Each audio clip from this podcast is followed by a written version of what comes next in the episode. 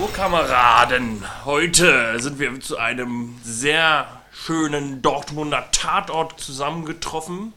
Wir sind die Herren Bülow. Horst. Und Micha, Genau, und wir sind ja wie jede Woche dabei, den Tatort zu analysieren und zu bewerten. Und da geht's heute los mit Tatort 931 Dortmund. Die Hydra war diesmal der Titel. Und wir hatten ähm, den Hauptkommissar Faber am Ermitteln mit Frau Böhnisch und noch weiteren Kommissaren. Der Micha, der will mal hier versuchen, den, Ach so, die Zusammenfassung ja. zu machen, oder was? genau. Wir besprechen heute genau den Tatort. Es gibt heißen Kaffee und Mettwurst, da redet jeder. Und ich mache den Anfang mit der Inhaltszusammenfassung. Das ist doch eine Lüge, du bist doch Lügenpresse. Das ist ja kein Kaffee hier, wir haben doch nur wieder Bier. Spezi, warte mal. Lügenpresse ist ein Nazi-Wort. Oh shit. Ja.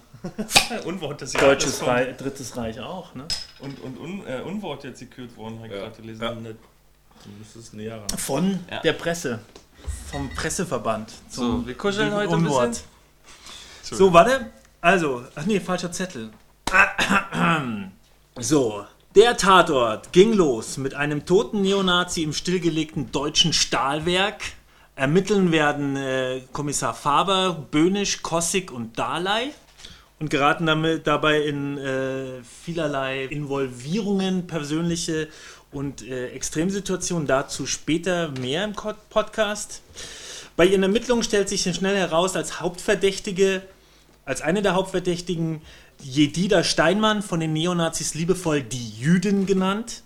Ihr Motiv ist, dass ähm, das Opfer, Kai Fischer, ihren Mann mutmaßlich, überführt wurde er nicht, aber man weiß im Grunde, dass er ihren Mann zu Tode geprügelt hat. Deswegen ist sie tatverdächtig. Der weitere Verdacht fällt auf einen weiteren Neonazi-Aktivisten, den Germanistik-Nazi Nils Jakob, der nach dem Tod die Führerrolle der Gruppe an sich reißt. Achso, ja. Und im Laufe der Ermittlungen stellt sich heraus, dass es bei der Polizei eine Ratte gibt, sprich eine undichte Stelle. Da Kommissar Kossigs Bruder auch ein Neonazi ist, der mit denen zusammenhängt, mit den Verdächtigen, fällt der Verdacht auf äh, Kommissar Kossig und er muss äh, den Dienst quittieren erstmal, wird äh, beurlaubt und ein anderer Kommissar, Herr, der Hauptkommissar Krüger, tritt an seine Stelle und äh, unterstützt fortan die Ermittlungen. Er ist eine große Hilfe, denn er findet unter anderem auch die Tatwaffe und zwar bei dem Germanistik-Nazi Nils Jakob. Tatsächlich aber, oh, wen wundert's, ist äh, Krüger die undichte Stelle, die Ratte und auch der Mörder. Oh shit. Alles klar. Und zwar, wie kommt's? Er war selber Neonazi früher und ähm, Hat halt dadurch noch Verbindung zu dem Mordopfer. Genau, und als dieser Bernhard, nee, der Blabla Fink, ich kann es mir einfach nicht merken. Wer jetzt Kai Fischer? Kai Fischer, genau, nicht Fink.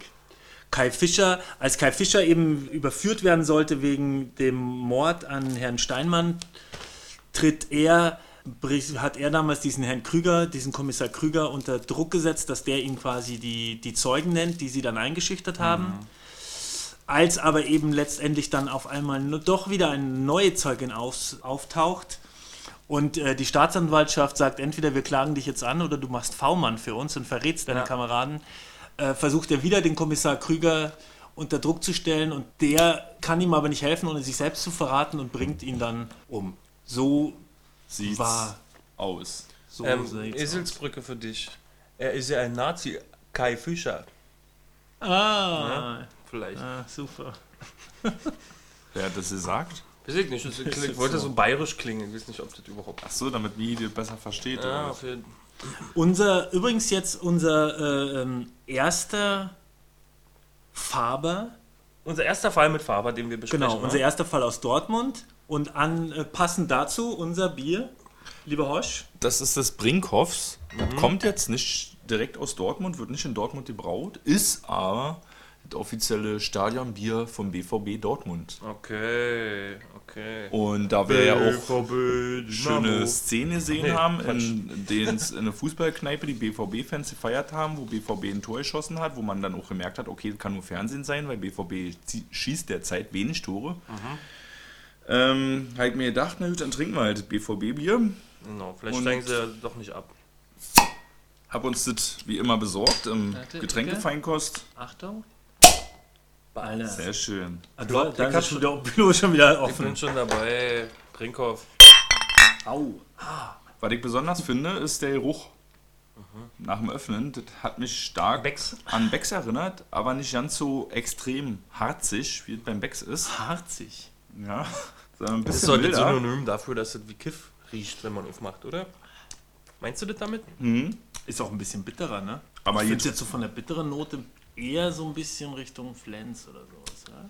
Flensburg ist noch bitterer, würde ich Ja, sagen. noch bitterer. Das hier geht ordentlich Richtung- runter. Also das darf ja auch den Fußballfan nicht verbittern, wa? das muss ja ordentlich gurgeln in der Kehle und das Als macht auf jeden Fall. ist man ja wahrscheinlich Ruckzuck bitter hat man da drei Schluck runter und sich trotzdem nicht 1 Ideale Trinktemperatur 7 bis 9 Grad Celsius lese ich hier. Ich habe jetzt, haben wir, haben wir irgendwie ein Thermostat da? Äh, Thermometer? Nee.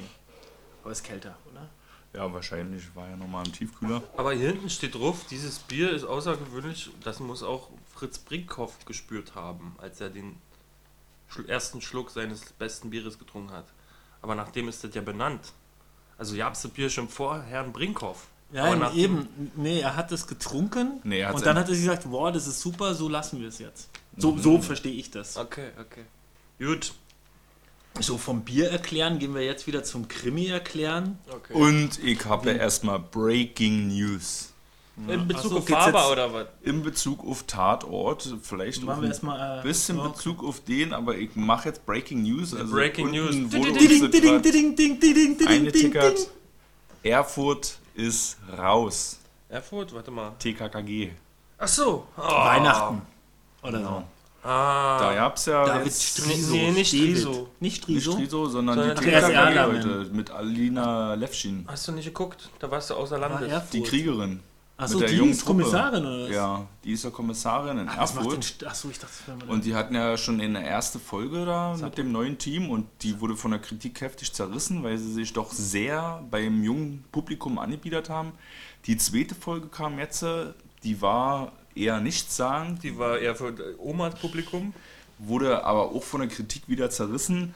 Und nun sind die Alina Levschin und der eine andere ähm, Kommissar, Darsteller ausgestiegen und damit wird Erfurt jetzt eingestampft. Ach so, krass. Also die haben vielleicht auch ein bisschen äh, Resonanzen äh, vom, von der Ja, Kritik denke schon. Vielleicht die Schauspieler haben sich gedacht, na okay, also wenn es jetzt so nach hinten losgeht, dann will ich dafür mein Gesicht auch nicht hergeben. Ja, das sind die Zeiten der sozialen Netzwerke, die führen zu so weit. Früher wäre das bestimmt vor 20 Jahren ja nicht passiert, weil die ja nicht wahrgenommen hätte, hätten, dass die ganzen Leute, die den Tatort gucken, so kacke finden. Man hätte es einfach durchgezogen. Naja, da gab es ja auch schon Quote. So ist es ja nicht. Ja, aber auch so ein die Ulmen Quote war ja gar nicht so schlecht.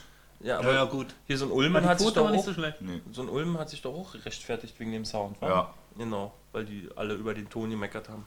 Ja, könnte mir auch vorstellen, da, wenn es da in Weimar mit Ulm und Schöner auch nicht bald besser wird, wird es da vielleicht bei vier Folgen bleiben am Ende. Mal Aber es ist eine schöne DVD-Box, weil alle Fälle zusammenhängen. Aber wir haben Faber heute gesehen und der ist ja weniger lustig oder weniger nett. Der ist eigentlich Aber alle Fälle hängen auch da zusammen. bei Faber. Das ist nämlich das ganz Interessante an diesem Dortmunder Tatort und auch das Besondere, wie man die Figuren hier entwickelt hat, was nur funktioniert hat, weil die ganze Zeit ein einzelnen Drehbuchautor für die allerersten fünf Folgen gegeben hat. Wir haben jetzt die fünfte Folge und alle Drehbücher hat Jürgen Werner geschrieben. Das ist übrigens auch derselbe Drehbuchautor, der damals in Köln die Folge von Franziska geschrieben hat, Das war. äh, wo Als sie- Franziska die umgebracht ab wurde 16 im Knast. Genau, die um 22 Uhr erst kommt, kam und der jetzt auch wieder die nächste Folge in Köln schreibt, Freddy tanzt, äh, die am 1. Februar, glaube ich, ausgestrahlt geil. wird. Der Tanzbär. Freddy Schenk, der Tanzbär. Na, das ist doch super. Und äh, für die Kontinuität kann man wahrscheinlich sagen, es ist sehr gut gewesen, dass man jetzt erstmal so einen Showrunner eingesetzt hat als Drehbuchautor, der die Figuren über fünf Folgen begleitet und entwickelt hat. Ja, ja. Ab der nächsten Folge macht es jemand anders, aber er hat die Okay. erstmal Okay. aufgebaut. Erschaffen, oder? Okay, Was ich ganz schön finde, dazu ist, wollte dass, ich sagen, ja, ich glaube, im, im, äh, unser, unser geliebter Matthias Dell hat es, glaube ich, auch mal erwähnt, Mhm. dass eben unter anderem halt Dortmund eine der wenigen ist, die das, na, eins unserer Lieblingsworte, die das Serielle Mhm. ganz gut hinkriegen, wo das auch so eine Stärke ist oder so ein Markenzeichen, dass Ja. es halt Aber ich finde ja auch, fortlaufend ist. Zumindest was äh, die Entwicklung der Charaktere. Ja. Ähm, das fällt ja auch dadurch auf, dass die halt so markant sind. Also ich hatte ja mal ein halbes Jahr Drehbuchunterricht in meinen vergangenen Jahren und da habe ich zum Beispiel gelernt, dass es sehr gut ist, wenn man äh, Figuren, Macken und Text verpasst. Ja, wobei ich jetzt, also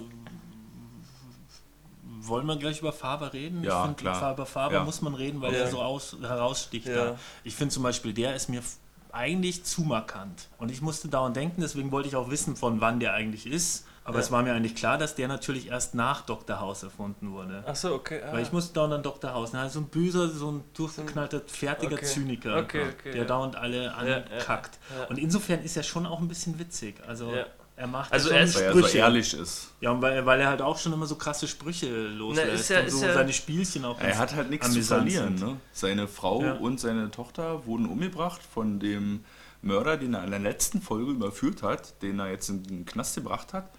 Und mm, er hat halt nichts mehr. Jetzt keine Frau, kein Kind, die sind tot irgendwie. Und hat er dann nur noch seine Arbeit irgendwie und muss da auch kein Blatt mehr vom Mund Ja, nehmen, weil was kann man auch ihm so. noch nehmen? Und, und, Okay. und äh, diese nicht Blatt vor den Mund nehmen ist ja vielleicht, eigentlich findet man ihn unsympathisch, aber insgeheim ist es ja eigentlich unser aller Teufelchen auf der auf der Ja klar, Seite. jeder möchte mal irgendwie einfach sagen können, was er denkt und den Leuten und Manche- halt auch den Leuten eigentlich meistens verbal über sein. Er ist ja schon immer so Ja. den Leuten voraus oder kommen wenig an. Also seine, seine Kollegin da, die quasi eins unter ihm nur ist. ja. Eigentlich sind fast alle Kommissare in dieser Folge grandios aufgetreten mit einer eigenen Hintergrundstory, jetzt außer Martina Bönig ein bisschen weniger. na gut, die hat das mit aber in einer der vergangenen Folgen hatte die, glaube ich, irgendwie einen Callboy und der hat Ah. sie erpresst. Und jetzt sitzt sie aber wieder da in der Hotelbar. ja. Muss ich aber, muss ich halt aber Okay. auch sagen, das ist natürlich Geschmackssache, bisschen viel, bisschen viel. Also ich fand's cool, äh, bisschen viel Persönliches drumherum und, Mhm. und viel Geschichte, auch dieser Streit mit der Abtreibung und wie die beiden. Wobei es schon interessant war zu sehen, diese Polizeiarbeit, wie so Spannungen das beeinflussen und wie die sich da halt, Mhm. also wie es halt schwierig wird dadurch, dass die Leute äh, halt ihr Persönliches so reinbringen. Das war schon auch interessant zu sehen, aber irgendwie fand ich es ein bisschen too much. Gepaart vor allem damit, dass die ja auch irgendwie wieder dann in den Ermittlungen persönlich involviert sind. Ja, also klar, zumindest zwei davon. Naja, das sollte ja schon irgendwie auch eine Rolle spielen. Also bei Faber spielt es halt eine Rolle, seine Vergangenheit. Dann haben wir die Dalai und den Kossig, die mal ein Liebespaar gewesen sind und die Dalai vom Kossig schwanger gewesen ist und das Kind abgetrieben hat Ja. und jetzt nicht mehr zusammen sind. Und das sind schon auch persönliche Geschichten, die die mit sich rumtragen, über die man vielleicht auch nicht so einfach hinwegsehen kann. Ne? Gut, das stimmt schon. Und ja. äh, ich finde, ja, du hast recht, das war schon ganz schön viel gewesen. Ich fand jetzt aber, das war nicht zu viel gewesen. Nee, also es Und hat jetzt dafür, nicht die dass es auch- Story kaputt gemacht. Aber Nee, ich das fand hat so für mich persönlich, dachte ich mir, oh, Und Mann. dafür, dass es so viel gewesen ist, bin ich eher Drama. sehr überrascht, dass es trotzdem noch so gut in die Story gepasst hat. Wenn ich da denke, zum Beispiel an Ballauf oder Schenk und Bartic und Leitmeier, was da so, die haben ja in jeder Folge irgendwie eine andere persönliche Geschichte am Laufen, was da dann manchmal reingepackt wird Ja. und wie wenig das zur Folge passt. Da freue ich mich eigentlich, wie gut das jetzt Das- auch gepasst hat. Das Schöne ist ja auch, muss man auch sagen, dass es ja eigentlich auch gut in die Folge gepasst hat, ohne zu konstruiert zu wirken. Also eben gerade diese Geschichte mit der Schwangerschaft, dass es dann da eben die eine gibt, die ihr Kind verliert, die Jüdin, bei dem Überfall. Und dann gibt es da noch die schwangere Neonazi-Dame. Ja.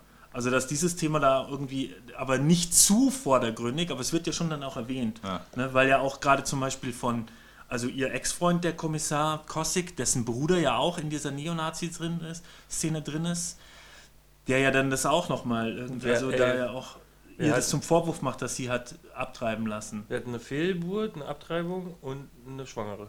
Ja. Also alle drei Varianten, die man Alle haben drei. kann, wenn man ein Kind austrägt, hatten wir drin. Und für Faber Ja, ist steht und für Faber und Bönig ist das wahrscheinlich auch ein Thema halt Familie, Kinder. Ja. Für Faber sowieso, für Ja. Bönig vielleicht auch, die sich eventuell jemanden an ihrer Seite wünscht. Hat, hat Faber äh, Frau und Kind verloren, oder? Frau und Kind verloren. der im Mörder ist überführt und Genau, der, der, dieser Bartolomei, der mit seinen 28 Jahren oder was der noch jünger der ist, äh, schon in über elf Tatorten aufgetreten ist. Jetzt nie als irgendwie serielle Figur in einem und denselben Mörder. Mhm. Ort. Genau, der Mörder in dieser Folge, dieser Bartolomei, der war auch bei der Norwegerin dabei gewesen. Der war auch letztens wieder in irgendeiner Folge Der dabei taucht gewesen. auf. Ja. Er taucht immer mal wieder auf. Aber der kam jetzt nicht in dieser Folge vor, der wurde nur erwähnt, oder? Der wurde nur gesehen? erwähnt, Markus Graf sein Name, der im Knast sitzt, der wurde kurz erwähnt. Faber war wieder ein bisschen mies drauf und hat sich ein bisschen offenbart seiner Kollegin Bönig, der so heimlich nach Feierabend folgte, um, um die Zeit totzuschlagen. War Weil seine er- Alternative wäre gewesen, im Knast zu gehen und ihn paar zu verpassen. Genau. Aber Äh, es, ich fand, es war viel, ah, ein bisschen viel Drama. Eben mit dieser krassen Figur Faber, dann eben dieser, die Abtreibungsgeschichte, die Einsame an der Hotelbar, die Verwicklungen, dass der Bruder da mit in den Nazi und eben, was, was wir ja auch, dass ja auch dann auch noch der Bruder auch noch die Ex-Freundin, also der, der Neonazi, die Ex-Freundin seines Bruders überfällt, die ja Polizistin ist mit der Gang. Und sie auch noch da. Und dann halt auch gere- ausgerechnet noch auf ihren Bauch dieses Hakenkreuz Ja, raufkriegt. Sehr symbolträchtig. Aber ich stelle mir vor, wenn jetzt diese Faberfälle, diese fünf von demselben ist viel, Drehbuchautor äh, zusammengepackt würden, aber in, in 45 Minuten Episoden zu, äh, zerschnippelt würden, dann wäre das vielleicht ja nicht dein Problem, weil dann macht es ja diesen seriellen Faktor aus, dann würdest du immer Ja, weiter mitfiebern. Okay, Ja, jetzt ist gut. sie an der Hotelbar. Jetzt Ich meine, es ist, es ist noch lange nicht so viel Drama und, und Intrigen und Zeug wie bei Game of Thrones oder so. okay, of ja. Die Darstellerin von der Kommissarin Bönig, die Anna Schut, die ist in Real Life zusammen mit dem Darsteller vom Staatsanwalt Matuschek. Moritz Ah. Fürmann ist verheiratet mit Anna Schut. Schauspielerisch übrigens alles ganz gut, ne? Ja, Habe ich, das- keine Ausfälle. hab ich das aus der Bild erfahren. Jetzt möchte ich doch noch mal kurz genauer über den Faber reden. Jo. Wie fandet ihr den, was, was, was denkt ihr zum Herrn Faber? Ich habe Faber ja noch zum ersten Mal komplett wahrgenommen. Ich hatte mal einen Faber-Tatort gesehen vor etlichen Zeiten und für mich war das irgendwie, ich habe den noch nicht konzentriert geschaut, sondern irgendwie, irgendwie war das für mich ein David Lynch-Film. Irgendwie hatte ich wahrscheinlich den, keinen Zugang gefunden, weil der so ein Choleriker ist und weil er so zynisch ist und ähm, irgendwie war das für mich ein Fremdkörper in diesem ganzen Tatort-Universum, was eigentlich einen immer irgendwie umschmeichelt und angenehm ist für den Sonntagabend und das war irgendwie so ein Störfaktor. Und jetzt habe ich den aber komplett gesehen, zum Tatort mit Faber und bin heiß auf die alten. Ich finde seine Art gut. Ja. Also ich finde es gut, so einen Choleriker zu sehen. Ich habe ja zum Glück nie Dr. House gesehen, für mich ist er neu. Also ich kenne das nicht neu, Wenn- ich kenne es ja. auch im Privatleben, gibt es auch ein paar Pappenheimer, die immer volle Möhre reindröschen. Und ich finde das aber sehr interessant. Also ich möchte auch wissen, wie was passiert ist mit seiner Family. Ich finde ihn ein bisschen unnatürlich, wobei Mhm. natürlich, äh, natürlich, natürlich, bei der Story vielleicht ist man dann so, aber ich genieße schon auch seinen Zynismus und die Sprüche halt. Ne? Ja, ich finde auch, schon. dass diese Figur den Folgen, den Fällen bisher immer richtig krasse Impulse gegeben hat durch ihre Art und Weise. Ne? Wir haben jetzt nicht diese typische Muster von einer klassischen Befragung und äh, Hinweise zurückhalten und nochmal hingehen und nochmal hingehen und so, sondern dieser Faber und seine Art und Weise kitzeln das ganz schön geschickt da aus den Leuten raus. Ne? Wie er Auch sich gerade da die Nummer, wie er die verstellen kann vorschickt. wie er die Leute so irgendwie ein bisschen äh, so wie Marionetten tanzen lässt. So. Das hat er irgendwie ziemlich gut drauf. Good Cop, Bad Cop, ne? die Nummer hat er ja hier auch wieder gespielt. Also sie war aber genauso äh, Experte in Good Cop, Good Cop Bad Ja. Cop. Muss Aber er sagen. durch seine provozierende Art, so, der lässt sich da nicht so schnell abspeisen mit irgendwie belanglosen Hinweisen, um nur zwei Stunden später dann nochmal dahin fahren zu müssen. Äh, und ich bin auch ein bisschen gespannt, ehrlich gesagt, jetzt, wenn das ab nächster Folge dann ein anderer Drehbuchautor sein wird, wie das sich dann auf die Figur Okay. Faber auswirkt. Okay, dann sind wir aber ganz schön analytisch unterwegs. Dieses Wissen sollte man eigentlich wieder abstellen dann. Und Ja. sie nicht einfach reinfallen lassen. Aber das kriegen wir nicht mehr hin, weil wir sind zum Tatort gezwungen und sind leider voll die Honks, Nerds. Ja, mittlerweile, mittlerweile nach Tatort Folge 31 äh, sind wir auch ein bisschen zu Spezialisten in diesem Fach geworden. Ja. Und ähm, was würde ich noch sagen? Achso, ich fand das auch schöne Theaterszene, wo Faber, oder ist es Film oder Theater, ich weiß es nicht, wo alle ihren Senf dazu gegeben haben, nehmen wir den jetzt fest oder nicht? Und er macht nur, sitzt am Fenster auf dem Schrank und macht nur, winkt nur mit der Hand. Alle geben lautstark, verbal ihr, ihren Senf dazu und die müssen, macht doch, er winkt nur kurz mit der Hand ab und Das Ach, warte mal, ich habe eine kleine Frage. Chefermittler, ist äh, die Hauptkommissarin Martina Böhnisch steht über ihm. Nee. Unter nee, ihm. nee, er ist der Nee. Chefermittler. Ja, ja, die Ja. steht unter ihm, sie Ach wollte so. den Job nicht. Ach so, aber sie kann ihn immer noch rumdirigieren, weil das sind ja auf, auf, auf Augenhöhe irgendwie Menschen. Menschen auf Augenhöhe. Ja. Weil das war so schön, ich kam mir vor, wie Also seine sie- Vorgesetzten teilweise irgendwie. Na, sie findet ja auch relativ klare Worte und gibt ihm auch Konter. Ne? Dann nimmt es mm, Sie weniger ja auch- einfach ist ihm- hin wie alle anderen. Sie ist ihm ja auch ein bisschen gewachsen, ne? Da gibt es ja diese schönes, diesen schönen Dialog, jetzt weiß ich nicht, ob ich den so aus dem FF hinkriege, wo, wo er halt dasteht und dann geht es irgendwas um Abendkleider oder Schuhe, um hochhackige Schuhe. Oh, sorry, ich habe von deinem Bier getrunken. Hochhackige Schuhe. Und ja, sowas wisst, damit kennen sie sich aus. Und dann sagt er, noch, ja, ich war, nie, wie, ich war nicht immer so. Ach, haben sie auch Abendkleider getragen? und so. Also die ist ihm halt gewachsen, auch so verbal. Ich glaube, und deswegen lässt er sich auch, glaube ich, manchmal ein bisschen bremsen. Ja. Also, Die, ich glaube auch überwiegend in der Presse hat ähm, und besonders auch die Welt einen gewissen Reiz davon dadurch empfunden, wie kaputt auch diese Kommissare sind und dadurch die Story ein bisschen befeuern. Und äh, die Welt hat auch nochmal so ein bisschen hervorgehoben, den Kontrast dieses Tatorts zu den letzten vier Tatorten, besonders zu den Weihnachts- und Neujahrstatorten. Ne? Wir haben jetzt eine ganze Menge so irgendwie halbgare Geschichten gehabt und eine, äh, auch mit Weimar und mit Saarbrücken so eine Funny-Nummer. Und jetzt auf immer so ein Ding, was doch schon irgendwie anders ist als die letzten vier, fünf Folgen, die man gesehen hat. und damit dem Zuschauer das nicht so schlimm aufstößt, haben sie das Sepia mal weggelassen. Weil Das Gute ist, er war jetzt nicht zu künstlerisch, wobei er schon auch, finde ich, beeindruckend gefilmt war. So. Hat schon stimmig so okay. Die Kamera, die ziemlich- Bilder. Fand ich schon. Hab ich nicht drauf geachtet. Also gerade bei dem Überfall auf sie, okay. wenn dann auf einmal diese, diese Weiten, so die Nachtlandschaft, ja. wo so die Verlorenheit ihrer Situation dargestellt War ja Also auch war eine, jetzt nicht so äh, herausragend, nicht so, dass es auffällt, aber schon gut. Okay. war ja auch eine krasse Szenerie gewesen, die man sich da ausgesucht hat für den Fundort der Leiche und auch für das Finale am Ende, dieses Stahlwerk Phoenix, was seit 1998 stillgelegt ist und da jetzt äh, steht als äh, Industriedenkmal. Das hat ja auch einen riesen Eindruck gemacht. Ne? Das sind äh, dieses Ungetüm an Stahl und diese Unnatürlichkeit da drin und dazu halt auch noch passend die Farben. Das war immer so ein bisschen regnerisches Wetter da. Ich glaube nicht, dass da irgendwann mal die Sonne geschienen hat.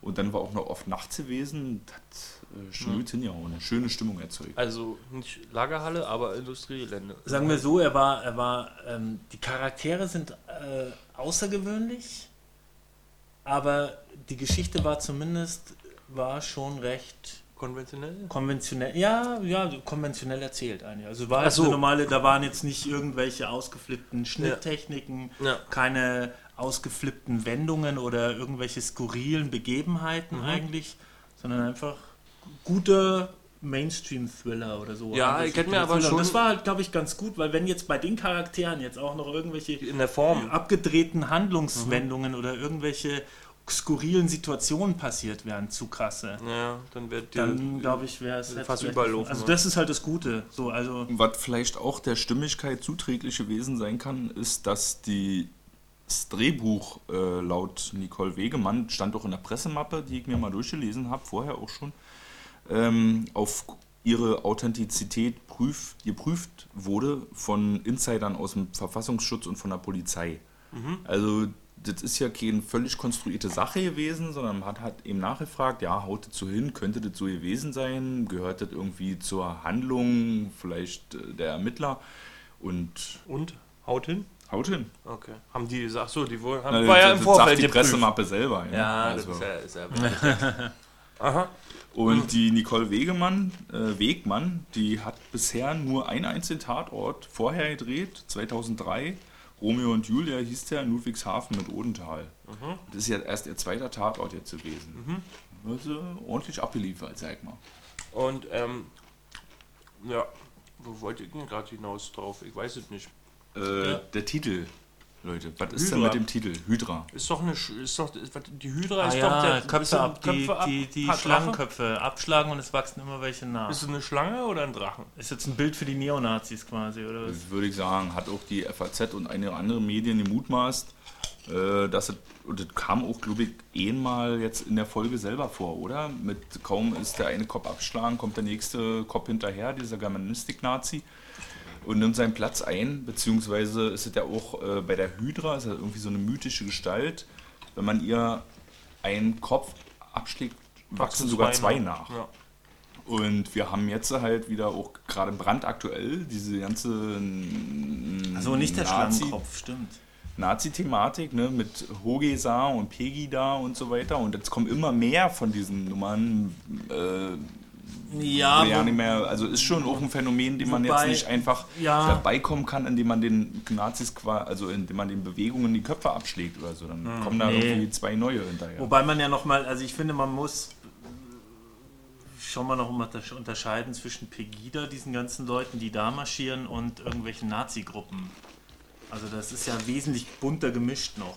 ja, Und da Aber- sind ja die, die, die, die Motivationen unterschiedlich, auch wenn man das natürlich auch nicht äh, auch ernst nehmen muss, was da passiert. Aber ähm, zwei Sachen. Wer ist jetzt nochmal die Hydra und wie heißt jetzt nochmal die mit dem Schlangenkopf, bei der es ein Blick, ist- Blickmann ersteigt? Äh, Medusa. Medusa, ach so, jetzt, jetzt habe ich die habe ich verwechselt. Versteinert, okay. Na Egal. und dieses äh, Pegida-Thema wird ja auch vielleicht ganz am Ende im Finale nochmal aufgegriffen, indem man eigentlich denkt, man konnte alle Täter dingfest machen. Gibt's ist auch die letzte Einstellung wieder ein Anschlag, ein anonym da, von irgendwelchen Nazis auf dieses äh, Hilfezentrum, Ja. was die, ach so, ja, ja. Jüdische Nee, eben, es geht halt. weiter. Es geht weiter. also man hat halt den Fall aufgeklärt, aber das Problem an sich nicht Man hat gelöst. nur einen Kopf Nee. abgeschlagen. Ja. Die Symptome, aber nicht die Ursache. Also so. Ein oder einen Kopf abgeschlagen. Was ja genau, auch ein ganz gutes Signal vielleicht ist, äh, das nicht damit abhaken zu können. Ich ne? habe hab mir auch gedacht, das ist wirklich, also dass er jetzt gerade an diesem Wochenende kam, nach dieser ganzen äh, Charlie Hebdo-Geschichte und quasi einen Abend bevor dann äh, die Pegida-Leute, nachdem sie monatelang über die Hetze pressen, jetzt auf einmal im Trauerflor aufmarschieren wollen, nachdem Journalisten getötet wurden. Mhm. Ähm, Hetzepressen fand ich. Hetze pressen. Mhm. Hetze, äh, Pressehetzen. so habe ich gesagt, Ja. über die Hetze pressen. Lügenpresse, Hetzepresse. Genau. Nee, ähm, dass er halt genau jetzt in dieser Zeit da auch kam. Das Ja. ist natürlich ein Zufall. Ja, vielleicht weil die keiner ja- hat ja vorher gewusst, was passiert. Aber kann, ja mir, kann, kann mir auch vorstellen, dass der vielleicht als Neujahrstatort gekommen werden hätte sollen. Ich weiß ja nicht, wie die Nee, wir Programmstruktur wussten ja schon, dass der am 1. November, dass hier Ulmen am 1. Januar kommt, wussten wir ja schon vor ein paar Wochen. Ja. Hm. Vielleicht nicht unbedingt vor Okay. zwölf Wochen, Weil- weil mittlerweile ist es jetzt die zwölfte Montagsdemo gewesen, glaube ich, heute. Ja, gestern. das Ding wurde ja auch vor einem knappen Jahr abgedreht. Ja. Da konnte man sich, konnte man ja noch Aber schön, wissen, dass er da genau passiert. jetzt kommt, so ein Thema, auch wenn vielleicht das jetzt nicht eins zu eins Neonazis gleichzusetzen mit Pegida und es ja da auch um Nee, aber, ein na, bisschen aber andere Themen Ja, das Menge war ja auch nicht aber das einfach Thema immer so ein ne? bisschen nochmal dieses ganze Fremdenfeindlichkeit, Demokratie-Sache so ein bisschen Ja. Hochkommt. Fand ich gut. der Mossad war ja letzte Woche noch Zufall. unterwegs. Letzte Woche War. noch der Mossad unterwegs. Und die Dings, ja. Ja, das äh, ist ja eben auch nicht das Thema gewesen von dem Tatort, jetzt hier irgendwie eine Lösung zu finden für das Nee. Problem von den Nazis oder mit den Nazis, Und Fabers erst recht nicht. sondern es ging vordergründig um den Fall. Ja, und, hat der äh, Faber immer wieder klar gemacht. Mach, bleib mal locker. Und Wir war, müssen jetzt den Mörder von diesem scheiß Nazi finden. und Wir war aber in gewisser Hinsicht trotzdem auch eine Milieustudie gewesen, Ja. indem man da in diese Szene so reingegangen ist. Da ist auch interessant, ich musste da denken daran, dass, ähm, den möchte ich auch in dieser Zeit erwähnen, den Wunder, den eigentlich finde ich im Nachhinein, glaube ich, recht schönen Tatort äh, mit, wie heißt die, Lürsen und Städtefreund, Ja. mit Janette Biedermann als Ex-Neonazi-Frau, die jetzt Popstar ist und von ihrer Vergangenheit eingeholt wird. Da geht es auch um Neonazis. Das Interessante ist, da sind die Neonazis noch Glatze mit Bomberjacken, Glatzen-Typen. Oh, Und dazu das hängt- war ja jetzt bis auf den einen nicht. Natürlich gibt es verschiedene Gruppierungen, manche sind immer noch die alten Skinheads, wie man Okay. sie aus den 90ern kennt. Okay. Ja. Aber im Grunde waren ja die meisten von denen ja eher so normale Typen. Naja, oder, siehst. na, oder, halt oder haben Symbole von Autonomen übernommen, ne? diese Ja. sogenannten autonomen Nationalen, die du eigentlich Der von gerade hier Stadelober war Ja. eher so mit dem Ding, so wie man Linke öfters Ja, kennt. gefärbte Haare, Ja, übrigens. Robert Stadelober hat mitgespielt. Mal kurz War der Bruder, genau. Robert Stadelober. Aber warte, ich möchte noch was so. sagen. Ich habe nämlich einen Heino, also Heino Fersch ist, äh, ist mir aufgefallen, der hat nämlich nicht nur in dem Tatort als Schweine ähm, Guru mitgespielt, den wir zuletzt gesehen haben mit der äh, Lindholm, sondern auch es gibt einen Verbannten oder ähm, vom, vom aus dem öffentlich-rechtlichen Giftschrank. Giftschrank-Tatort oder Polizeiruf mit Heino Fersch als Nazi-Anführer. Und der hatte folgende Problematik, dieser Polizeiruf oder Tatort, dass... In dem kleinen Dorf?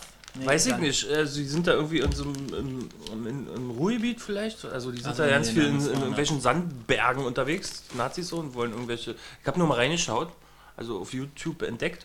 Und da geht es darum, dass der vom Sen- Sendeplatz genommen wurde oder nie wieder ausgestrahlt wird, weil irgendwie zu viel diese Nazi-Gruppierung begleitet wird und man mit denen mitfühlt oder mitfiebert. und also zu viel Teil hat, Teilhaben tut an diesem ähm, Leben der Nazis und sich vielleicht dem einen oder anderen Zuschauer die Frage stellt, warum muss ich denen jetzt zuschauen und mich mit denen identifizieren lernen. Und außerdem war er irgendwie sehr splättrig. Also eigentlich ein Tatort, Und wie heißt der? weiß ich nicht. Heino Fersch. Über Heino Okay. Fersch Können wir wir mal. googeln und dann vielleicht. Wir, genau, wir verlinken. linken, wir setzen den Link mal unten drin. Ähm, Äh, aber jetzt hier in dieser Folge ist ja, wir sind ja in Dortmund und die Bild-Zeitung weiß auch eben, dass Dortmund ist eine der Hochbogen der Rechtsextremen. Und äh, Interessanterweise, ich habe, äh, darf ich, ich Ja, fall bitte. dir ins Wort, aber ich, ich, ich war ja mal eine Weile in Bochum für ein paar Wochen und das ist, ist ja quasi alles mehr oder weniger fast, ne? liegt ja nicht so weit voneinander entfernt. Und da habe ich auch das erste eigentlich erste Mal so wirklich erkennbar Neonazis gesehen, eben die da auch so aussehen wie Robert Stadelober mit den Masken. Ich habe es so erst gar nicht gemerkt, dachte halt, das sind irgendwelche Typen? verpeilten Hip-Hop-Gangster-Typen irgendwas. Aber dann haben die halt selber darüber geredet, dass sie irgendwie Stress mit Bullen hatten wegen Neonazi-Kram und so in der U-Bahn darüber. Fällt mir nur gerade ein. Also Okay. so sehe ich auf der Straße sonst nicht so. Nicht, Ja. dass ich mir aus ab und zu mal halt Thor Steiner Jacken. Robert Stadelober. Wobei das, was du da Ja, hast, der hat, äh, der hat ein bisschen zugenommen oder ist er einfach Der ist muskulöser halt auch ein geworden? Älter geworden. Älter. der hat zu Also ist er auch, ähm, er hat Also ist er nicht wahrscheinlich seinen Ruhm erlangt damals durch Crazy, ne? durch den Film Crazy. Die Dadurch- Schwulen, war das Schwulen-Thematik? Nee, er war, glaube ich, irgendwie Das ist der körperlich beeinträchtigt gewesen. Ah, er war ein Behinderter. Ja. Ja, spielt da, Mensch wo ich mit herkomme. Behinderung. Mensch mit Behinderung. Und da hat er auch. Sagt er so. Sagt, Ach so, also okay. Halbseitenspastiker. Zitat. So wird es beschrieben, so benennt sich der Typ. Das ist ja ein autobiografisches Buch ursprünglich. Und da hat er auch noch dieser, wie heißt er, Schilling, äh, wie heißt er? Jedenfalls Schilling. Tom, Tom, Tom- Schill, Thomas Schilling, Tom Schilling. Tom Schilling. Die sind ja auch beide dieselbe Generation. Und seit damals Crazy fand ich die Bäder eigentlich nicht so nett. Also die waren so jung, waren so Schauspieler und da so berühmt und auch in Abgehoben. Interviews sehr abgehoben und sehr naiv irgendwie. Also die haben jetzt nicht so, sag ich mal, erstmal normalen Beruf gelernt und äh, sich wichtige Menschenkenntnisse angeeignet durch vielleicht den Beruf, sondern waren von vornherein und ziemlich jung gleich Schauspieler gewesen und sind es halt auch bis heute. Und ist aber dann jetzt wieder interessant zu sehen, dass die beide eben auch erwachsen werden. Der Tom Schilling da auch mit seinem Boy-Film, der auch ziemlich. äh, About gut Boy, oder About a Boy, genau. Nee, Der oh Schwarz- boy. Nee, Oh boy. Der Schwarz-Weiß-Film. Und jetzt auch hier den Robert Stadelober mal wieder zu sehen, freut mich eigentlich, dass, dass er da auch so eine Entwicklung macht, dass Also sein das ist dein- Gesicht interessantere Züge an. Ja, ja, ne, aber auch dein, dein, dein, dein Gossip-Persönlichkeit, die gerne durch Gossip-Blätter umblättert und, also so sag ich das jetzt, interpretiere ich dich jetzt, ähm, und sagt, ach diese, die Sag gehen mal- mir so auf den Sack, aber jetzt sind sie geerdet.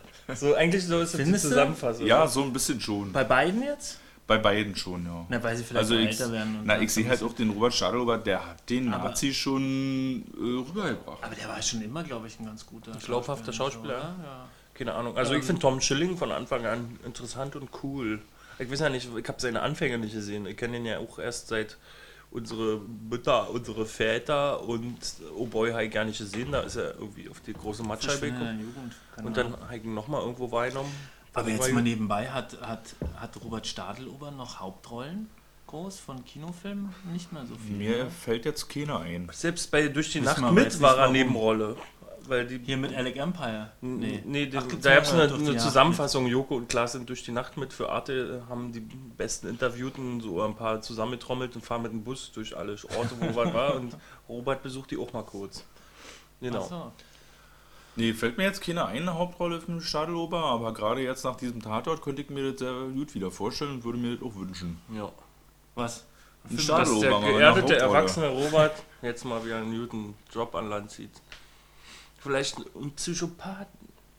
Ich bin immer dafür, dass die. Wäre mal einen interessanten Böser. Also, also jetzt, was du gerade beschreibst mit Tom Schilling und Robert Stadelhofer, das habe ich auch gerne mit amerikanischen Sch- Schauspielern, die auf mir, mir auf den Sack gehen und dann können sie selber nicht dafür, weil sie Frodo oder Harry Potter spielen und die versuchen sich dann ähm, von diesem Image zu distanzieren, indem die dann, ist in beiden Fällen so, also Harry Potter Darsteller, du hast bestimmt die Namen auf dem Schirm, Michi?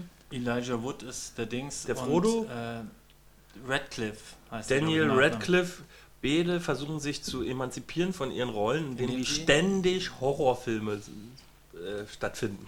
Also das, das finde ich gut. Äh, für alle, die äh, brutale äh, Horrorfilme mögen, die auch ein Nein, bisschen nicht Maniac empfehlen. Nee? Nee, ist beschlagnahmt. Das Ach, Maniac ist ein beschlagnahmt. Die dürfen wir eigentlich noch nicht mal entwerfen jetzt an dieser Stelle. Der ist beschlagnahmt, echt? Ja. Ich habe den noch im Kino. Wir haben den im Kino gesehen. Ja. Ne? Okay. Ähm, Matthias Dell aus dem Neuen Deutschland, der die Tatort-Kolumnen da schreibt, ähm, findet diesen Tatort nicht so gut. Was Ach dieser so. Tatort betreibt, ist Gegenaufklärung. Das Bild, das vom Neonazismus gezeichnet wird, ist ungefähr so präzise, als würde man behaupten, DDR ließe sich am besten in einem Melodram erzählen, in dem sich ein Stasi-Offizier in das Objekt seiner Beobachtung verliebt und darüber Ja. seinen Klassenstandpunkt verliert. Also ich finde, er hat nicht so doll recht, weil das jetzt nicht ein Thema gewesen ist. Also es war jetzt kein aufklärerischer Nazi-Tatort gewesen. Inwiefern war es denn anti-aufklärerisch jetzt eigentlich? Na, weil er angeblich ein, eben ein falsches Bild zeichnet. Von den Leuten? Ja. Kennt sich Dell aus in der Szene oder was? Naja, vielleicht. Oder wir? Nee. Schreibt ihr immerhin für zwei linke Ich meine, Zeitungen. die Kriegerin ist vielleicht, wäre dann vielleicht das Gegenbeispiel, eher aufklärerisch. Ja, aber Aber wieso ich denn? Also finde ich jetzt finde nicht, das dass- eigentlich, ich finde das er- eigentlich ganz gut, dass die also ich finde, was sie ja zeigen ist, es gibt gebildete, studierte Neonazis. Ja. Es Ja. sind eben nicht nur die, Haut drauf, die Kloppis. dummen Glatzen. Ja. Das fand ich zum Beispiel ganz schön, dass man so sieht, okay, das sind Leute, die noch nicht unbedingt auffallen. Kindergärtnerinnen. Ja. Das sind halt auch Leute, die irgendwo eben Ja, aber ist natürlich eine Frage. Also wenn man die Kinder in Kindergarten gibt, ne, dann sind die da den ganzen Tag und man hat ja da auch jetzt äh, keine Über- weitere Aufsicht, keinen Überblick vielleicht. Da, sei denn, man ist ja, man muss sich halt den halt Kindergarten aussuchen. sei ne, denn, und man den setzt ihnen so eine aber- GoPro-Kamera auf, auf ihren Basecap und filmt die ganze Zeit, was die da eigentlich streifen. Naja, ja, es kommt halt drauf Google an. Glasses. Genau. Naja, gut, das, ist, das kommt halt drauf an. Also ich meine, die Mhm. Kinder du, quatschen ja auch, also wenn die, der, die Erzieher jetzt irgendwie da eindeutige Bestellung beziehen würde, dann würde das Kind das eventuell ja auch wieder aufgreifen. Dann Genau. würdest du es merken. Genau. Also wenn du ein bisschen... Erst du mal, musst halt immer nee, pass mal auf. Also wir, du wir, warte mal, wir haben noch ein gewisses Grundvertrauen in den Menschen und das sollten wir beibehalten. Und wenn sich herausstellt, dass mein Kind von Nazis erzogen wird, dann sollte ich da was gegen tun. So würde ich das handhaben. Aber ich gehe erstmal von jedem aus, dass er dann- kein Nazi ist. Ja, aber mein, auf der anderen Seite, ja eben, soll sich... irgendwer gibt muss natürlich Hättest Nazis, du es lieber, dass sich auch- keiner um dein Kind kümmert? Hä? Hättest du lieber, dass sich keiner um dein Kind Nein, kümmert? ich sag bloß, ich gehe erstmal davon aus, dass niemand ein pädophiler Nazi oder, oder irgendwas Negatives ist. Und, und, und dann, wenn ich eines Besseren belehrt werde, dann muss ich Maßnahmen ergreifen. stellen. Ja, also letzten Endes ist ja Maßnahmen? eh so. Und dann wird Kopf ab. Die Hydra den Kopf abschlagen. Aufmerksam, dem liebevoll und aufmerksam dem seinem Kind gegenüber sein. Und dann erzählt es die Sachen und dann kriegt man schon mit, ob da irgendwie Scheiße. komische Einflüsse Oh, sind. ich und Kinder, na, mal gucken. So, liebe Leute, zum Frühstück. Ein Mettbrötchen und ein Kaffee mit Schuss. Jetet oder jetet nicht? Das fand ich Der aber war Kaffee witzig. mit Schuss oder was? Naja, Ja, der, Faber hat so ja mitgenuckelt. Ah, nee, Ach so, das er hat ist sich den Schuss Er hat selber rangemacht, der, der Sich Obdachlose. selbst den Schuss gesetzt. Okay. Nein, also nee, mit, mit Ich nehme mit das Bier Schnäpschen. noch. Ja, ja. das deins. Spezi. Yep. Ähm, mit mit ähm, Kaffee mit, mit, mit Schnäpschen. Und Faber hat sich auch in drin machen lassen. Die Schnäpschen. Also, Äh, würdest, du beim Net, würdest du beim Mettbrötchen deine Geheimnisse lauwarm erzählen? bei heißem Kaffee und Mettwurst, Mettbrowurst, da redet Wenn ich jeder, jetzt morgen ne? bei dir bimmel. Kommt auf an, wann du bimmelst. Ja, und ob du. Ich weiß es ja, nicht. ihr kennt euch ja. Er kann, die kannten die.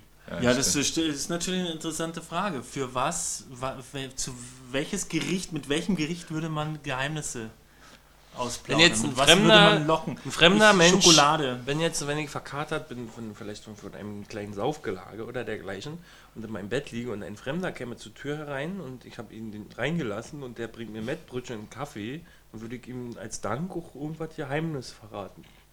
Ja? Ja. ja, du bist ja auch eher, so- du bist so ein Wursttyp, ja, mit deiner, was war das neulich, die warme Wurst auf Ah, der geht doch um Heizung? Eintopf. Also das geht ja nicht ums, es geht einfach um die Tatsache, dass man da verstrahlt aufwacht in so einer Ja. Gosse und dann freut man sich. Achso, aber das war jetzt eigentlich schon was Ja. Herzhaftes sein, ne? Ich würde Fleischsalatbrötchen bevorzugen. Also was ich früher mal gerne gefrühstückt habe, war, das, das hat mir meine damalige Freundin dann ab und zu mitgebracht, wenn sie besucht war, war äh, Buttertoast mit Lachs oder Brioche mit Honig. Ach, da kommt doch dein Spitzname her, oder was? Was? Ach nee, ist er ja nicht Das der. ist Ja. mein Spitzname. Weiß ich nicht, Buttertoast? Fischpimmel. Buttertoast. Kommt, kommt vom Lachsbrot, ja, genau. Ja, also für mich müsste das gerade jetzt auch, wenn ich am Vorabend verkatert gewesen bin, dann wäre eher nicht das Mettbrötchen, was mich da, wo ich Aber mich hinreißen zu lassen würde, irgendwelche Geheimnisse auszuplaudern, dann müsste schon mal deren, was sein, was bei YouTube. Also ein Kaffee Ja, und ein ja. Mettbrötchen, nachdem man sich den ganzen Abend Alkoholiker Okay, ich hab das aber- ja, ja, aber- dann sitzt man ja gleich wieder jetzt- auf dem Der war ja Klo. kein Alkoholiker. Ja, das war ja nun Also der Obdachloser. aber er deswegen hat er sich in in die die Richtung- rein. Aber ich sag mal so, ein richtig äh, ein schöner warmer Milchreis mit Zucker und Zimt oben drauf. Zum und, Frühstück. Und ein äh, Fenchel Anus Kimmel Tee. Vielleicht schon eher. Okay. Achso, aber ich wollte noch dazu sagen, ähm, Faber war ja in diesem Moment, dann hat man gesehen, wenn er, wenn er muss, dann kann er auch nett sein. Bei dem Obdachlosen. Und bei der Böhnisch auch ein Ja, bisschen. Ja, muss, stimmt. kann er. Muss. Ja klar, zu Leuten, die vielleicht ähnlich seiner Situation nichts zu verlieren haben, wa? Oder kaputt sind, ne? Vielleicht ist auch es da kaputt auch so ein bisschen dieses... Ja, oder wenn er einfach weiß, dass er Oder anders nicht rankommt an die und der Ja. braucht Informationen, wie zum Beispiel ein Handy von Mordopfer. Dann muss er halt mal kurz mal nett sein. Denn ja die Szene mit dem Hitlergruß, Kommissar Kossig äh, kommt da in das Industriegelände von der Phoenix und sieht da die, Sch- Hitler, äh, die Also, und er Hakenkreuzschmiere macht rein und macht erstmal so einen Gruß. Was war das? Ne, das war einfach Verarsche, so. Ja, von Verarsche. seiner Seite her. Ja. Okay. Und man, man, man merkt gleich auch, er ist jetzt nicht so, er hat dann mit dem Thema nicht Berührungsängste. ja. Also er ist vielleicht kritisch, er ist jetzt kein Neonazi, aber keine Berührungsängste und es kommt ja auch später, dass er ja auch was Kritisches gegen Juden sagt. Richtig, er sagt ja auch, als Jude, Entschuldigung, persönjüdischen Glaubens hat man hierzulande so etwas wie diplomatischen Status. Da kannst du koksen, Zwangsprostituierte vögeln und bis in den Talkshows und bist in den Talkshows der Nation immer noch die moralische Instanz. Oh, da hat er auf eine Person abgezählt. Michel Friedmann. Ja. Durch die Nacht mit. Der-. Das, das ist Michael ja Friedmann, das, der ja jetzt auch wieder nach den Pariser Anschlägen herangezogen würde und da seinen Psalm vom Fernsehen Das Problem ist halt einfach, dass Michel Friedmann äh, eben nicht nur Jude ist, sondern auch ein Depp. Und dummerweise halt aber gleichzeitig der prominenteste Jude in, in, in Deutschland oder in den Medien. durch seine Verfehlung. Und er lässt es ja auch immer wieder nach Bruder vielleicht, ja, heutzutage. Ja, durch seine Verfehlung, aber auch durch seine provokante Art, weil sich die Leute an ihm spalten. Und manche Leute finden ihn halt cool und andere Leute denken, und aber dadurch, dass er halt quasi so, so eine schillernde Person ist Ja, und dann halt aber auch immer sein Judentum natürlich außen ja, raushängen lässt, sagen wir. Natürlich, weil er ja auch immer wieder für, zu diesem Thema Stellung Nicht bezieht. versteckt. Ja, oder es zum Thema macht, Mhm. sagen wir so. Ja, ist er halt so, weiß ich nicht, dummerweise strahlt es dann so dieses ganze Thema über, wenn man irgendwie was Kritisches sagen Aber will. Bärbel Schäfer ist immer noch das mit ihm? bisschen, weiß ich nicht.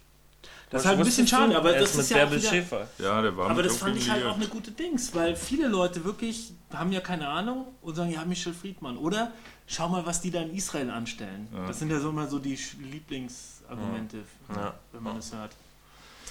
Und das fand ich ganz gut, muss ich kurz sagen, äh, dass eben da ziemlich am Anfang so diese ganzen verschiedenen Meinungen abgefrühstückt werden. Also kurz, er sagt was über die Ja. Dinge, dann kontert ja die eine Frau das ganz gut. Also so verschiedene Standpunkte, wie man das betrachten kann Wie so auch im Alltag manchmal vorkommt. kommen hoch, ne? werden beschrieben und dann konzentriert man sich mehr auf den Fall. Ja. Ja.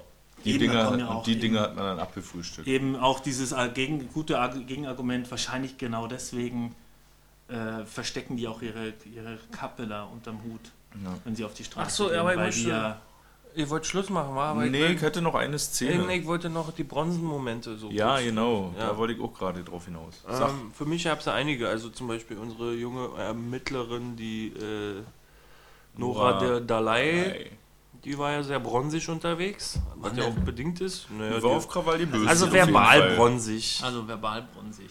Und also eigentlich ja also, na, hm, ja, aber ich schickt, also, naja, komm, okay, machen wir verbaler Bronzenmoment und Bronzenmoment müssen wir nochmal unterteilen. Und ganz viele verbale Mo- Bronzenmomente, ja, bitte auch zum Beispiel als Faber auch äh, den Staatsanwalt vorgeführt hat, vor der jüdischen Anwältin da. Ja. Und eben als äh, Nora Dalai den Germanistik-Nazi am Ende im Verhör doch noch hat auflaufen lassen und damit aber natürlich auch ihre Mitwirkung an dem Fall äh, aufs Spiel gesetzt hat. Ja, und aber auch zwischendrin, als sie äh, äh, die gegeneinander ausgespielt hatte äh, bei dieser äh, Trauerdemo. Als sie mit dem Krüger, äh, Ah, ja. Krüger angetanzt Ja. ist Ja. und dann sich richtig freut hat, wie sie die gegeneinander ausspielen kann, dass die aufeinander abturn schieben. Ja. Apropos Krüger. Krüger finde ich eigentlich ein Sympathikus und der erinnert mich auch an so einen unscheinbaren Hollywood-Schauspieler. Und ich hätte, ich könnte mir, vor- also ich würde ihm gern zuschauen, diesem Gesicht, dieser Physiognomie, würde ich gern zuschauen als Hauptkommissar.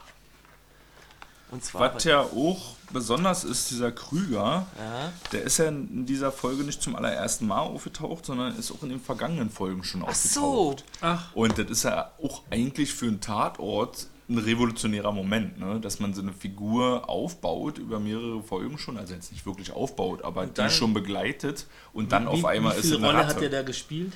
Weiß ich nicht, auch nicht viel, glaube ich. Dann Aber ist es, er aber, ist- aber er dann ist ist es ja echt bekanntlich, weil ich mir gedacht habe, irgendwie, ja, ist ja klar, dass er jetzt die Ratte ist, dann ist ja klar, dass er jetzt, zumindest die Ratte ist, vielleicht nicht unbedingt der Mörder, weil er taucht da auf einmal auf und wird in dieses Team Ja. gesetzt.